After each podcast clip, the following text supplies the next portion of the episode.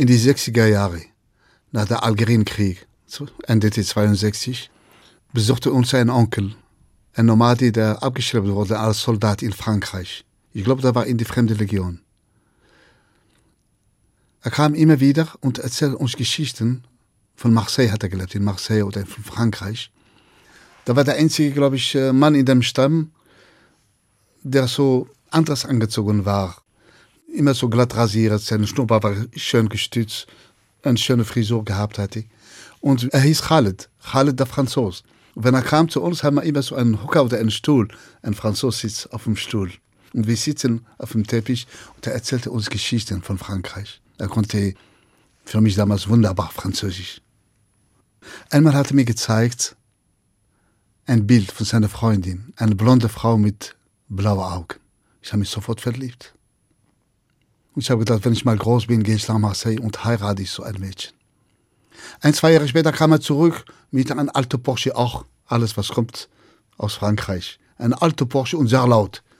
Oh, ich habe gesagt, wenn ich mal nach Frankreich gehe, nach Marseille, heirate ich eine blonde Mädchen mit einem Porsche. Ja. Das sind immer die Träume, die man gehabt hat, ja, weil auf der anderen Seite von Mittelmeer war alles anders. Aber eins ist mir haften geblieben von seinen aller Geschichten, von aller Geschichten, die er erzählt hat. Und die hat mich verfolgt. Für mich ist es ein Hommage für den Frieden. Ich habe sie, glaube ich, vor etwa 15 Jahren auf Deutsch übersetzt. Ich lief immer auf die Felder. So mache ich heute noch. Erzähle meine erste Übersetzung und meine Geschichten für die Wolke oder die Raben. Vor allem ist eine große Baum mit Raben, erzähle ich mein, mein Märchen. Und jedes Mal, wenn ich dieses Märchen zu Ende erzählt habe, kamen mir die Tränen. Alles lebendig. Algerienkrieg, Mutter, Onkel. Dafür sind die Märchen da und die Geschichten. Damit die anderen am Leben bleiben. So hat er angefangen. Le pain du soldat. Il était une fois, il n'y a pas si longtemps de là. Das Brot des Soldaten. Es war einmal vor gar nicht so langer Zeit. Irgendwo in ein kleines Dorf in Frankreich. Es hätte auch hier sein können oder woanders. In diesem Dorf lebte eine Frau mit ihrem einzigen Sohn, den sie über alles liebte. Er ist Jean. Sie hat nur diesen einen Sohn und sie nannte ihn liebevoll Mon Petit oder Petit Jean. Die Mutter von Petit Jean besaß ein kleines Backhaus. Sie buk zwei, dreimal in der Woche Brot für sich und ein Teil tut sie verkaufen für andere Lebensmittel. Ihr Brot war so beliebt und so gut. Jeder wollte es haben. Und so bekam sie den Spitzname Fleur de Farine, Mehlblume. Fleur de Farine und Petit Jean war nicht reich, wie die meisten Leute in dem Dorf lebten von der Landwirtschaft. Aber sie haben etwas gehabt, was Besonderes, was wir Menschen immer wieder vergessen, schnell vergessen. Frieden herrschte. Was wäre unser Leben ohne Frieden? Eines Tages, der Schicksal hat anderes bestimmt. Eines Tages kam die Stimme aus dem Lautsprecher. Eine traurige Schrei. Citoyen, Citoyen, c'est la guerre. Bürger, Bürger, es ist Krieg. Der Feind hat unsere Grenzen überschritten. Alle Männer zwischen 16 und 50 müssen die Heimat verteidigen. Citoyen, Citoyen. Diese Nachricht kam wie ein Peitschenschlag. Die Zeit schien für das Bruch Teil eines Sekunde stehen geblieben zu sein. Der Schmied brachte seinen Hammerschlag nicht zu Ende, der passend zögerte seinen Schritt. Nur das Lachen und Spielen der unschuldigen Kinder ging weiter. Fleur de Farine, die Mutter von Petit Jean, schien diese Nachricht noch härter getroffen zu haben als alle anderen. Sie nahm ihre Hände zu Gesicht und sagte, Mon Dieu, Mon Dieu, mein lieber Gott, denn Petit Jean ist vor ein paar Tagen 16 Jahre alt geworden. Sie blieb ein ganze Weile so stehen. Plötzlich, die Tür ging auf. Petit Jean stürmte hinein. Maman, Maman, c'est la guerre. Es ist Krieg und ich darf mit, Maman. Aber Maman, Maman, was hast du? Du weinst? Maman, hab keine Angst. Wir sind eine Grande Nation. Unsere Männer sind tapfer. In ein paar Tage, ein paar Wochen haben wir den Feind rausgeschmissen. Was sagst du da? Du weißt nicht, was du sagst, sagt Fleur de Farin zu ihrem Sohn. Krieg ist schlimm für alle Menschen dieser Welt. Ein paar Tage später war die Ortschaft wie leer gefegt. Frauen, alte Männer blieben zurück und die Kinder natürlich. Trauer und Armut und Miserie hat sich über das Land verbreitet, ganz schnell. Nicht selten hat man Frauen auf die Felder gesehen, eine Karre ziehen oder einen Flug, denn für die Grande Nation hat man auch die Tiere weggenommen. Die Zeit vergeht. Fleur de Farine betete jeden Tag, dass Petit Jean wieder nach Hause kommt, heil nach Hause kommt. Sie bug weiter ihr Brot, natürlich. Und jedes Mal, wenn sie Brot gebacken hatte, wie in der Zeit, wo Petit Jean daheim war, hat sie ein kleines Brot, ein Petite Galette, ein kleines Brot, das war das Brot von Petit Jean. Und dieses Brot hat sie nicht gegessen, hat sie nicht verkauft. Sie hat geschenkt ein Arm, ein Bettler. Sie gab es als Opfergabe, sie gab es wie ein Gebet, dass Petit Jean wieder heil nach Hause kommt. Die Zeit vergeht. Es sind Monate, vielleicht Jahre vergangen. Keiner glaubte mehr an Frieden. Eines Tages, als Fleur de Farine in ihrem Backhaus war, sie sah einen Landstreicher, ein Fremder. Und sie hatte das Bedürfnis, sich zu sprechen. Sie bat ihm hinein und sagte, komm rein, nimm Platz, mein Brot ist gleich fertig, ich schenke dir eins. Der Fremde hatte einen langen grauen Mantel.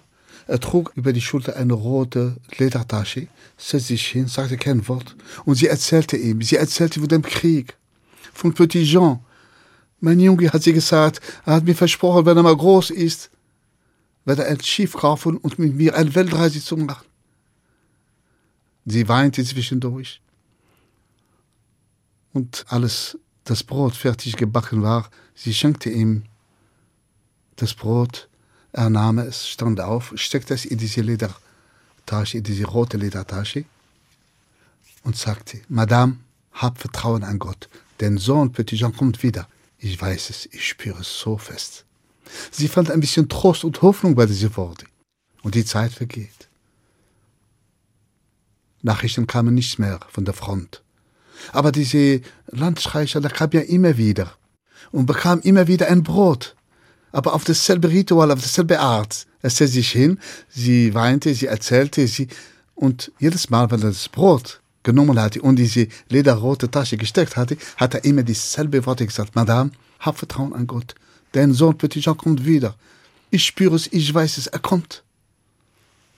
Vier lange Jahre sind vergangen. Keiner glaubte mehr an Frieden. Aber plötzlich eines Tages kam eine fröhliche Stimme aus dem Megafon. Armistice, Armistice, der Krieg ist vorbei. Der Krieg ist vorbei. Die Leute, die niemand verloren haben, gingen auf die Straße und freuten sich. Und Fleur de Faris sagt, mein Sohn kommt ja wieder, der kommt, Petit Jean kommt. Und da kamen Soldaten nach und nach. Blutverschmiert, verletzt, humpel, ja belämmert. Aber jedes Mal Petit Jean war nicht dabei. Eines Tages hat es geheißen, morgen, morgen kommen die allerletzten, danach kommt keiner mehr. De Farin, die blieb die ganze Nacht wach. Früh am Morgen geht sie am Ortseingang, schaute in die Ferne, und da kommt der letzte Lastwagen.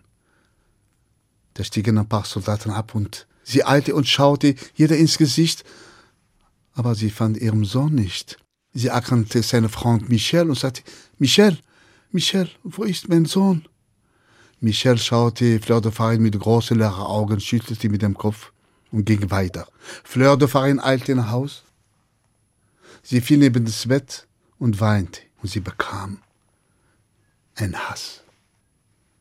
Ja, sie hasste den Krieg natürlich, sie hasste die Menschen, sie hasste sogar Gott und sie hasste diesen falschen Prophet, diese Landstreicher, der immer versprochen hat, ja, ja, dein Sohn kommt wieder, hab Vertrauen an Gott, der kommt, dein Sohn kommt wieder, ich spüre es so fest. Er wollte nur mein Brot haben, diese Lügner. Er hat doch einen Fluch geworfen auf meinen Sohn. Na, warte nur.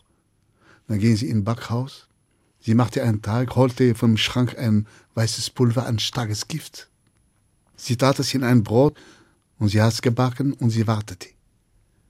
Da kam der Landstreicher und zum ersten Mal hat er alles erster gesprochen und sagt, Madame, bist du bereit? Dein Sohn ist schon unterwegs.